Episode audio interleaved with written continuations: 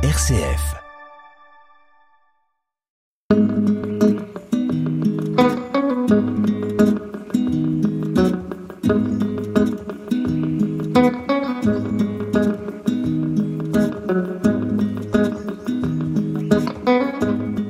Pour ce nouveau rendez-vous, mais je vous propose de ne pas nous déplacer trop loin, de ne pas prendre d'avion, euh, pas de train, et de prendre, euh, comme je l'ai fait, euh, un vélo et de filer vers la Biovallée dans la Drôme. voilà, c'était le sujet du dernier reportage que, que l'on m'a commandé. Et c'est probablement un des voyages les plus dépaysants que j'ai fait depuis des années. Pérégrinus. Jean-Marie Ozat nous raconte. Comme je vous l'indiquais, je l'ai fait en vélo. Je fais à peu près entre 800 et 900 km euh, entre euh, Livron, euh, Lucandiwa, la vallée du Quin, Jansac et Rocubo, la vallée de la Roanne, enfin partout où on pouvait ressentir l'âme de ce territoire tout à fait particulier où c'est vraiment le, lieu de rencontre, cette, ce, ce, bassin versant de la Drôme, c'est véritablement le, le point de rencontre entre toute une histoire euh, de rébellion, de, révolte, d'obstination à défendre euh, ses droits, sa conscience, ses libertés, et puis un nouveau monde qui est en train de se créer, un nouveau monde très inquiet à cause des bouleversements climatiques, et là, entre sur ce territoire qui est pas immense, eh ben il y a une espèce de, conjonction, de convergence euh, de l'histoire et euh, de l'histoire et des espoirs pour un futur euh, vivable. Et ce qui m'a vraiment sidéré quand j'ai fait ce, reportage, c'est la quantité et la diversité des, des gens qui viennent du monde entier pour étudier la biovallée et y chercher les, des raisons de ne pas désespérer. Et euh, je crois qu'en général, ils repartent assez heureux en se disant que c'est possible. Donc euh, la première, euh, la première rencontre que j'ai faite dans la Biovallée, j'ai essayé de reprendre un peu chronologiquement l'histoire de, ce territoire. Je suis allé à Vacher-en-Quin rencontrer Schurt Vartena. Schurt Vartena, personnage assez, incroyable, assez austère, pas très bavard.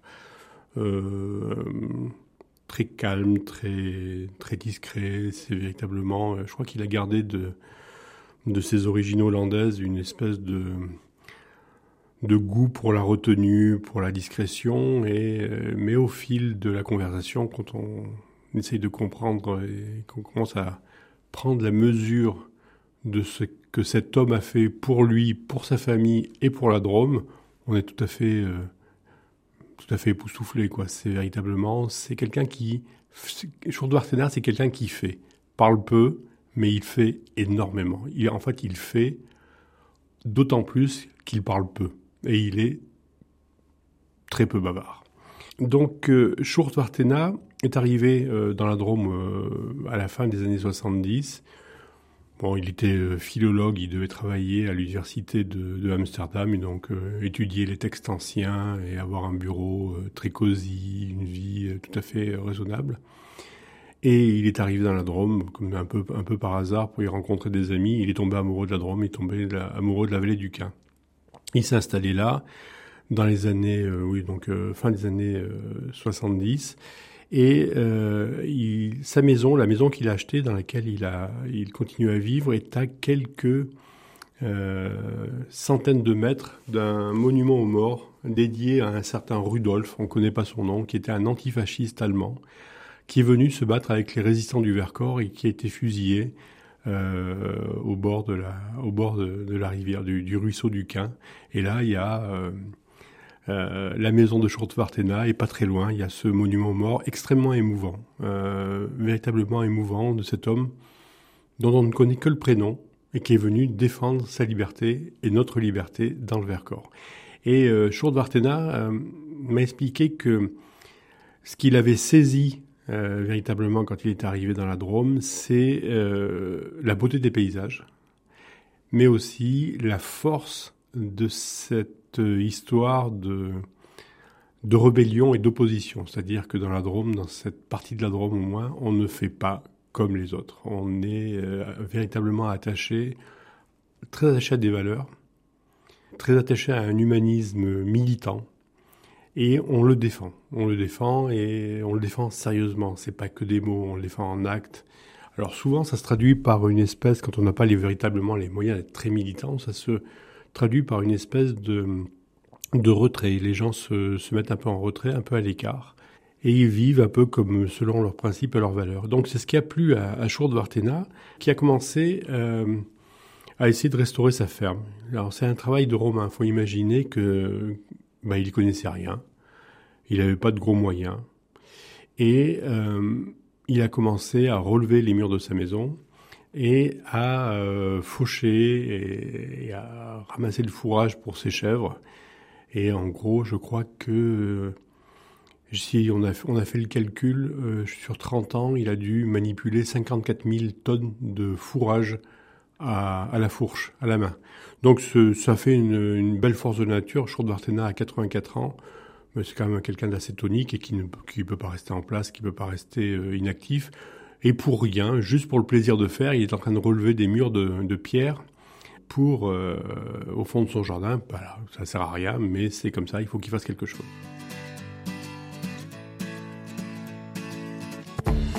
Terre qui êtes aux cieux, regarde-nous quand on se lâche, regarde au fond de nos yeux, tous les neurones que l'on gâche, nos biens sont l'ennemi du mieux, nous traitons à la cravache, 5000 ans de contentieux. Sur télétrash, les escrocs et les salaces mènent le monde en voiture. Quand le sage montre l'espace, l'idiot voit sous la ceinture. Heureusement, il y a la culture, Picasso en monospace. Bientôt les bons mots d'Arthur dans le bordas.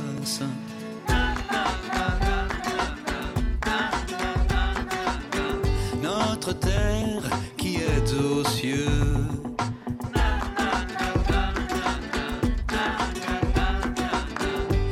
terrain de jeu.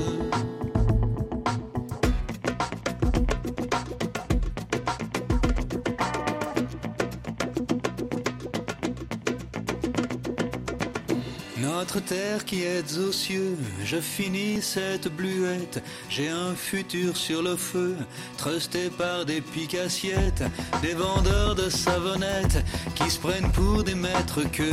Paraît qu'enfin ça vous pète, alors tant mieux.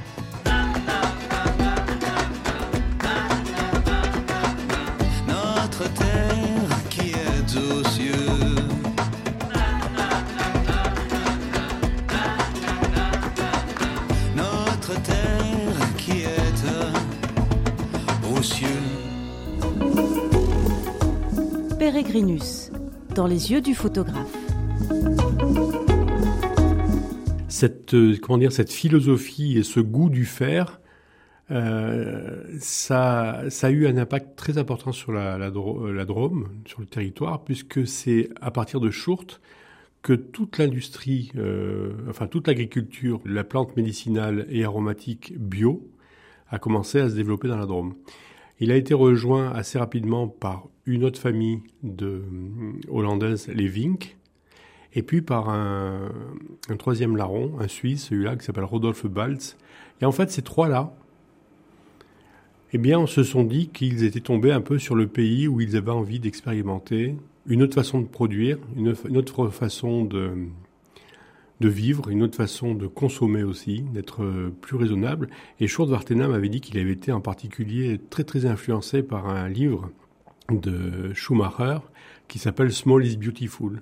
Et en fait, euh, c'était euh, ce livre, c'est déjà ce livre qui a été publié en 72, je crois. C'est déjà un appel à la raison.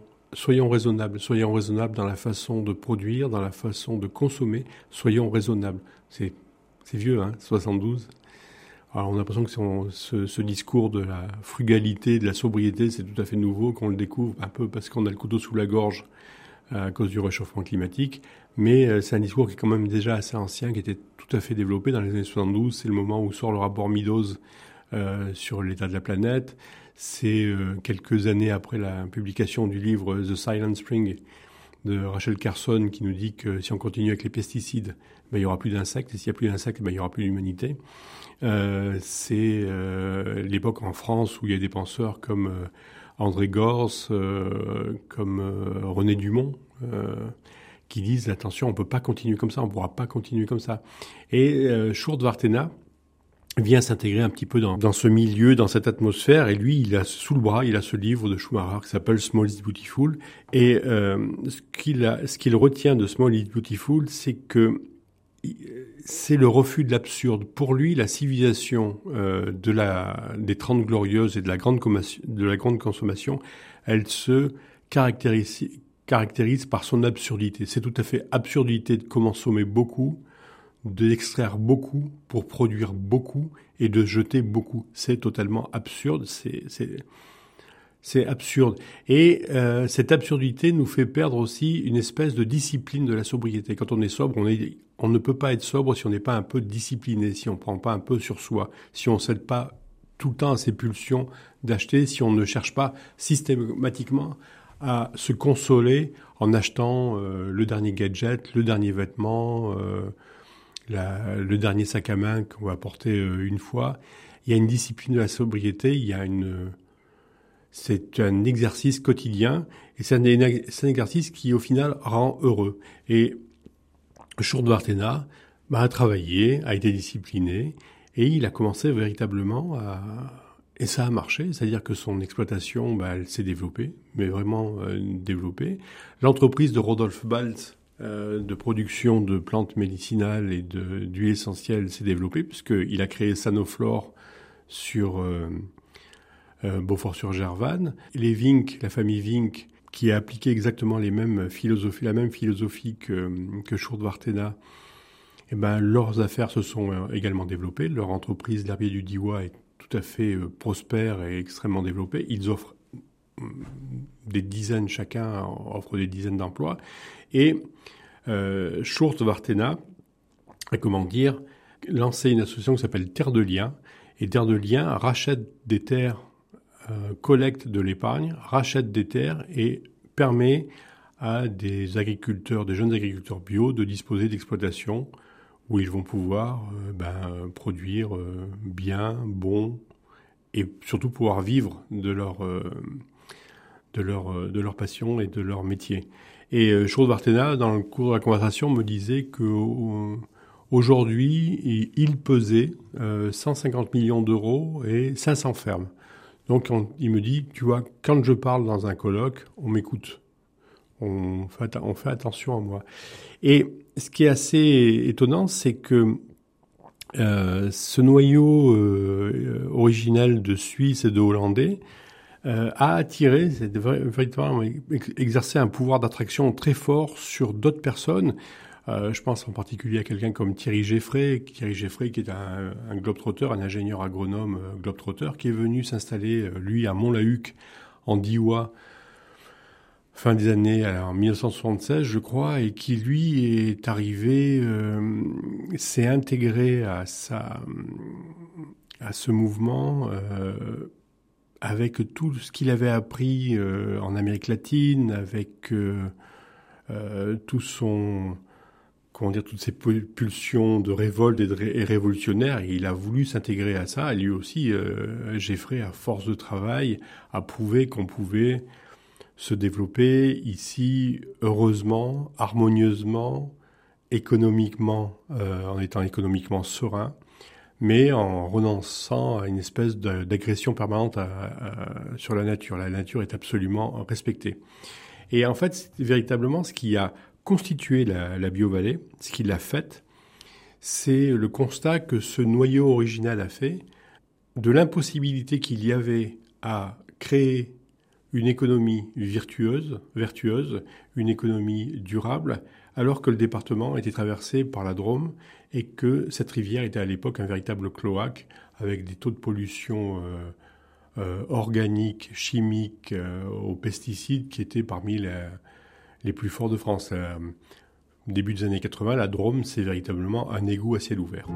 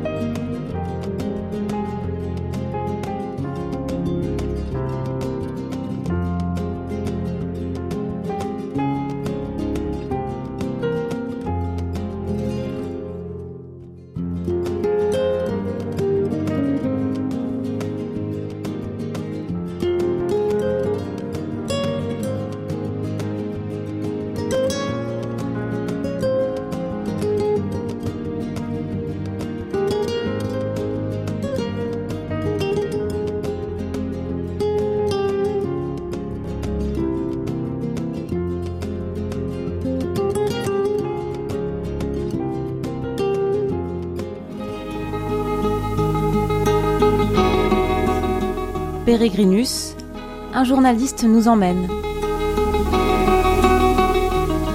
Donc euh, le premier chantier, euh, l'aventure de la biovallée n'aurait jamais pu euh, se poursuivre si l'eau de la biovallée était restée une espèce de cocktail toxique et nauséabond. Il faut, faut véritablement, j'insiste là-dessus, il faut vraiment véritablement imaginer ce que c'était que la Drôme, la rivière Drôme à cette époque-là. C'est un endroit où toutes les communes rejettent leurs eaux usées, les eaux des, d'égout, euh, où euh, tous les, entreprises de travaux publics viennent jeter leur gravat. Le, le Drôme est complètement bouleversé. Il n'y a plus de poissons. Il est interdit de se baigner, je crois, sur 90% du, du Drôme est interdit à la baignade, véritablement euh, toxique. Les, les parents, c'est véritablement un réflexe de dire aux enfants, surtout, n'allez pas plonger dans la Drôme. Et il, a fallu véritablement euh, fédérer un certain nombre de, de bonne volonté, et ça c'est en particulier le, mérite d'un homme comme Jean Serré, qui est le, maire du village de Heur, et qui dès, son arrivée, c'est quelqu'un qui arrive d'Algérie et qui s'aperçoit, euh, qui, a été véritablement euh, accueilli à bras ouverts dans la Drôme et qui se sentait en dette vis-à-vis -vis de ce département et qui a essayé de mettre tous ses talents de, de mathématicien, d'homme d'organisation, pour essayer d'attirer autour de, de fédérer toutes les bonnes volontés pour sauver la Drôme.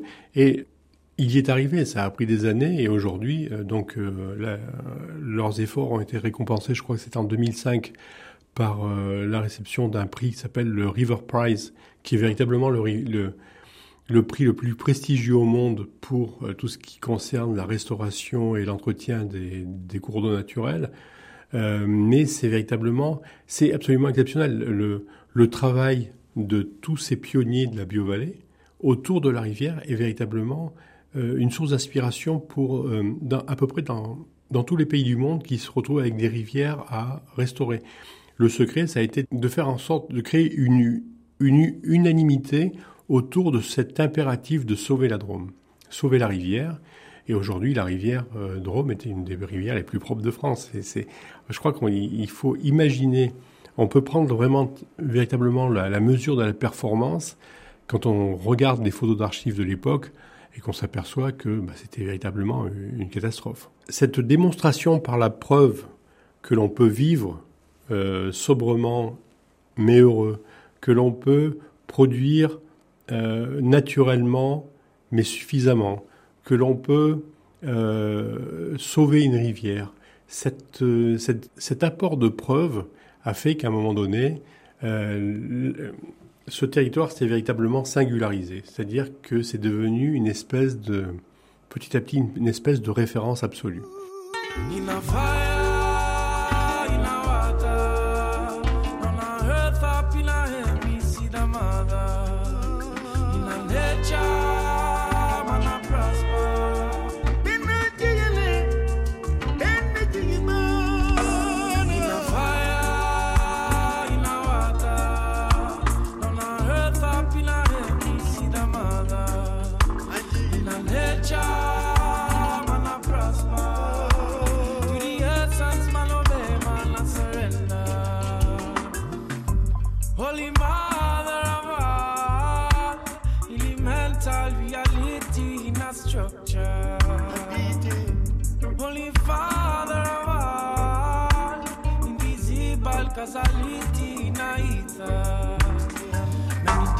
Syntax, some are be plants, some animal. All over them I go interact, even a man and mineral. We see the light in a damal, in a the structure chemical. We see the life in a demal, in a the cycle of it all. To the measure, man a change.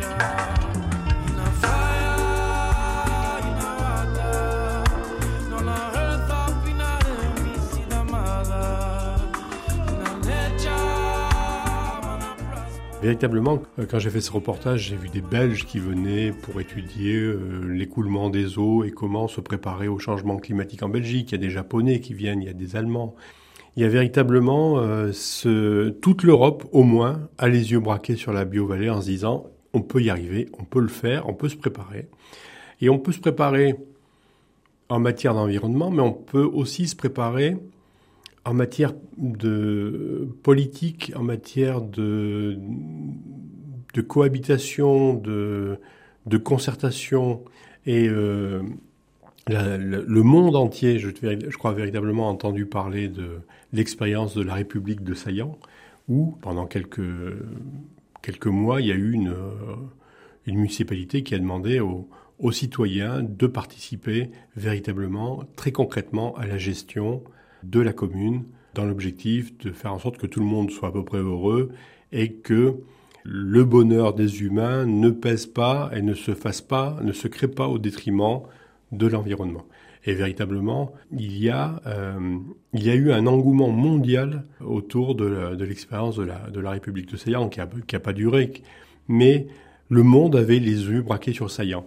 Et quand j'ai rencontré euh, des gens qui ont initié ou participé à cette, euh, à cette, à cette aventure, ce qui était passionnant, c'est qu'ils m'ont dit que c'était pas tellement l'innovation politique qui intéressait, c'était le côté, euh, la conviction que en se retroussant les manches, eh bien, euh, on pouvait faire quelque chose, on pouvait faire les, on pouvait faire bouger les choses, et que tout n'était pas perdu, que véritablement, il fallait absolument renoncer au désespoir et à, y a l'inquiétude, renoncer. Alors, ça supposait qu'il fallait renoncer un peu à l'égoïsme, qu'il fallait renoncer au repli sur soi, mais que, en se retroussant un peu les manches et en travaillant à peu près en bonne intelligence avec ses voisins et, ses partenaires, on pouvait, on pouvait véritablement arriver à faire bouger les choses. Je crois que c'est ce qui singularise euh, cette, euh, cette biovallée, euh, cette, cette biovallée, c'est le fait que c'est véritablement porteur d'espoir, euh, mais d'un espoir exigeant. C'est pas euh,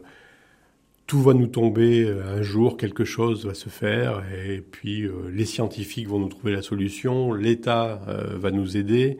C'est pas du tout ça. C'est on peut le faire. Il faut pas renoncer. On ne peut pas renoncer à aller vers le meilleur. Et c'est véritablement, je discutais avec une dame qui a participé activement à l'expérience de la République de Saillant qui insistait sur ce côté, sur euh, l'idéologie du faire, du fabriquer, de faire, de s'engager. Il y a véritablement un engagement. La solution, c'est véritablement l'engagement. Pérégrinus. Jean-Marie Ozat nous raconte. Au-delà de la, magnificence des, paysages et, et de la, du succès économique, ce que la biovallée apporte au monde aujourd'hui, c'est euh, cette preuve que ça peut marcher. Et il y a un agrégat qui se fait véritablement. Cette vallée, elle commence à... Elle ça fait quand même pas mal de temps qu'elle euh, qu'elle attire des gens. Et j'ai rencontré des profils véritablement, euh, véritablement passionnants et différents d'ingénieurs, de, de jeunes ingénieurs qui viennent pour recommencer à la base, pour recommencer tout à zéro, en se disant, ben voilà, on dispose d'un acquis culturel, scientifique et professionnel, mais qu'on va appliquer à des gestes du quotidien, à des activités basiques, mais des activités basiques qui sont véritablement la condition pour que le territoire se, développe. Et je pense en particulier à une, une jeune femme que j'ai rencontrée à Cré, qui est ingénieur chimiste, euh, qui a travaillé dans l'industrie pour l'industrie phytosanitaire, qui avait euh, tout pour faire une grande carrière dans l'industrie, très jeune, brillante. Et il faut la voir euh, avec sa fourche, à côté de Cré, en train de remuer des, tas de, déchets organiques pour en faire un compost de très très haute qualité qu'elle va revendre ensuite aux maraîchers locaux. C'est un travail de titan, c'est très dur c'est pénible, c'est pas glamour, mais elle me dit, tu vois, dès que tu commences à planter ta fourche dans un tas d'ordures et que tu, sais que tu vas en faire un compost très high-tech, eh ben pas c'est une passion. C'est dur, c'est difficile. Elle fait ses tournées pour récupérer les déchets organiques en vélo. Euh, c'est je, personnellement, j'aurais pas tenu dix minutes à la fourche avec elle, mais elle le fait et ça la passionne. Et ils sont nombreux comme ça. Et ce qui est très très très étonnant et ce qui est très attachant dans cette biovallée de la Drôme, c'est que c'est pas des bobos bifurqueurs qui viennent, qui quittent Paris pour s'installer, euh, pour faire un retour à la nature. Il y a véritablement ces gens qui s'installent dans la biovallée, ils s'insèrent véritablement dans une continuité. Ils viennent pas en gros pour expliquer aux locaux comment il faut faire en disant à ces locaux, bah, vous êtes, euh, nuls, maintenant nous on sait faire, on va tout faire. Euh, non, c'est les néos s'intègrent véritablement dans une continuité dans un respect de ce qui a été fait avant, parce qu'avant eux, il y a ceux qui ont sauvé la Drôme. Avant eux, il y a ceux qui ont lancé l'agriculture biologique, euh, l'agriculture biologique la Drôme. Et avant ceux qui ont créé l'agriculture biologique, il y a tous les rebelles qui se sont battus pour la liberté, pour la défense des valeurs humanistes. Et avant eux, il y a toujours eu cette tradition d'accueil, de respect et de résistance qui caractérise la Drôme. Donc, vous voyez, il y a véritablement une espèce de continuité euh, vertueuse dans ce département. Et les néos qui arrivent là, ceux que j'ai rencontrés au moins, eh ben, s'insèrent dans cette continuité modestement, mais très efficacement. Et c'est ça qui fait un peu la, aussi la spécificité de la biovallée. Bon, alors bien sûr, il y a des craintes pour une espèce de ce qu'on appellerait une lubéronisation de la Drôme, c'est-à-dire que la gauche, euh, en particulier la gauche euh, caviar euh, qui était dans le Luberon, vienne s'installer autour sur les points, les, les, plus jolis coins de la, de la biovallée. Ça ça s'est déjà amorcé, ça soit dans les prix de l'immobilier qui véritablement explosent dans la dans la biovallée et qui font que bah, il y a de plus en plus de jeunes qui peuvent pas bah, s'installer parce que c'est trop cher, c'est beaucoup trop cher. Ils pourront ils pourront pas participer, ils seront exclus de l'aventure parce qu'ils n'auront pas les moyens d'y participer. Mais je crois que le danger et ce risque a été véritablement anticipé. Euh, bah, a créé Terre de Liens pour permettre véritablement à des jeunes d'accéder à la propriété, à, l'agriculture sans se ruiner, sans s'endetter à vie. Donc ce, je pense que la, le danger d'une comment dire d'une boboisation accélérée de la biovallée existe. Et je crois que justement ce que je retiens de ce qu'on m'a dit c'est euh, on veut pas attirer plus de néo. Nous ce qu'on veut ce que les gens de la biovallée veulent c'est de dire ben voilà on l'a fait c'est possible maintenant ça allez le faire chez vous et vous verrez ça marchera les secrets c'est discipline travail raison partage, accueil et modestie.